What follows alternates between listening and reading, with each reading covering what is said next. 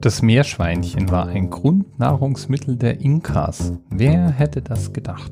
20 Weibchen und zwei Männchen haben genügend Zeugungskraft, um jeden Tag ein Junges gebären zu können.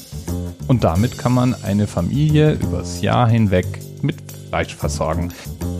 So ein Meerschweinchen hat man dann gegessen, indem man es ausgeweidet hat und dann glühende Steine hineingefüllt hat. Im Wechsel wurde dann immer an einem Brocken Salz geleckt und ein bisschen Meerschweinchen gegessen. Lecker. Gerne wurde dann dazu auch noch geröstete Maden, Raupen und Chili gereicht. Meerschweinchenfleisch ist in den Anden immer noch sehr beliebt. Maden und Raupen wahrscheinlich nicht mehr so viel. Wobei wundern wird's mich jetzt auch nicht. Ist ja auch nahrhaftes Zeug, wenn man's denn mag. Und wie komme ich darauf? Ich komme darauf über einen kleinen Umweg, nämlich über die Stadt Cusco. Cusco liegt in Peru. Und Cusco ist auf Platz 273 der Liste der Weltkulturerbestätten. Und damit ein idealer Themenanker für den Anerzählt. Cusco war lange Zeit Hauptstadt des Inka-Reiches in den Anden. Und es liegt in der Nähe von Machu Picchu. Und weil Machu Picchu von Touristen in Peru immer noch am häufigsten heimgesucht, äh, besucht und erwandert wird, suchen die natürlich in rauen Mengen die Stadt Cusco heim. Und die Regierung tut alles, damit sich die Touristen dort dann auch wohlfühlen. Und da haben wir dann auch schon mal Nummer eins, wofür wir Peru kennen. Wir kennen Peru für die unglaublichen Landschaften Hochgebirge und Städten der Inkas, die es dort zu entdecken gibt. Und dann kennen wir Peru vielleicht auch noch aus ein paar anderen Zusammenhängen. Zum Beispiel war Peru der Schauplatz der ersten Flugzeugentführung der Welt. Oder du hast vielleicht mal von den Strichfiguren in Nazca gehört.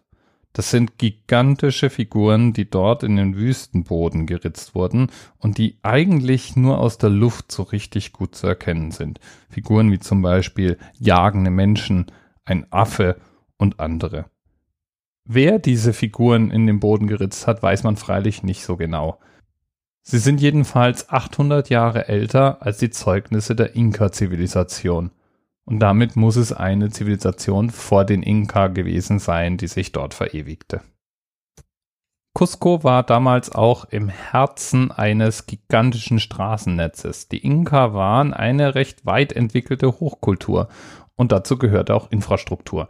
Und so gab es ein 40.000 Kilometer spannendes Straßennetz, das die Grenzen des Reiches mit Cusco verband und es zum Beispiel möglich machte, dass frischer Fisch zwei Tage nachdem er im Pazifik gefangen worden war, bei einem Herrscher in Cusco auf dem Teller liegen konnte. Wenn man heute Cusco besucht, dann besichtigt man dort eine Mischung aus kolonialen Baustilen und Inka-Ruinen neben moderner Architektur. Cusco wurde mehrere Male fast dem Erdboden gleichgemacht. Ein Erdbeben 1950 zerstörte zuletzt die wieder aufgebauten Kirchen und Häuser aber schon davor hatte Cusco eine recht dramatische Geschichte hinter sich, in deren Verlauf sie mehrmals belagert, zerstört, abgebrannt oder allgemein verrottet wurde.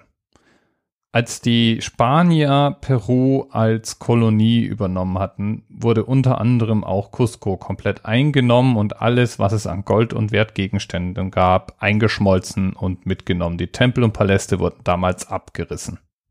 Und trotzdem ist noch einiges übrig geblieben, was man bewundern kann. Und als dann 1911 die Stadt Machu Picchu wiederentdeckt wurde, hatte man endgültig auch eine Vorstellung davon, wie Cusco wohl wirklich mal ausgesehen haben mag, als noch Inkas die Stadt regierten. Bis bald. TMRS 10, 9, 8. The experience of 47 individual medical officers. Was hier über die Geheimzahl der Illuminaten steht. Und die 23. Und die 5. Wieso die 5? Die 5 ist die Quersumme von der 23.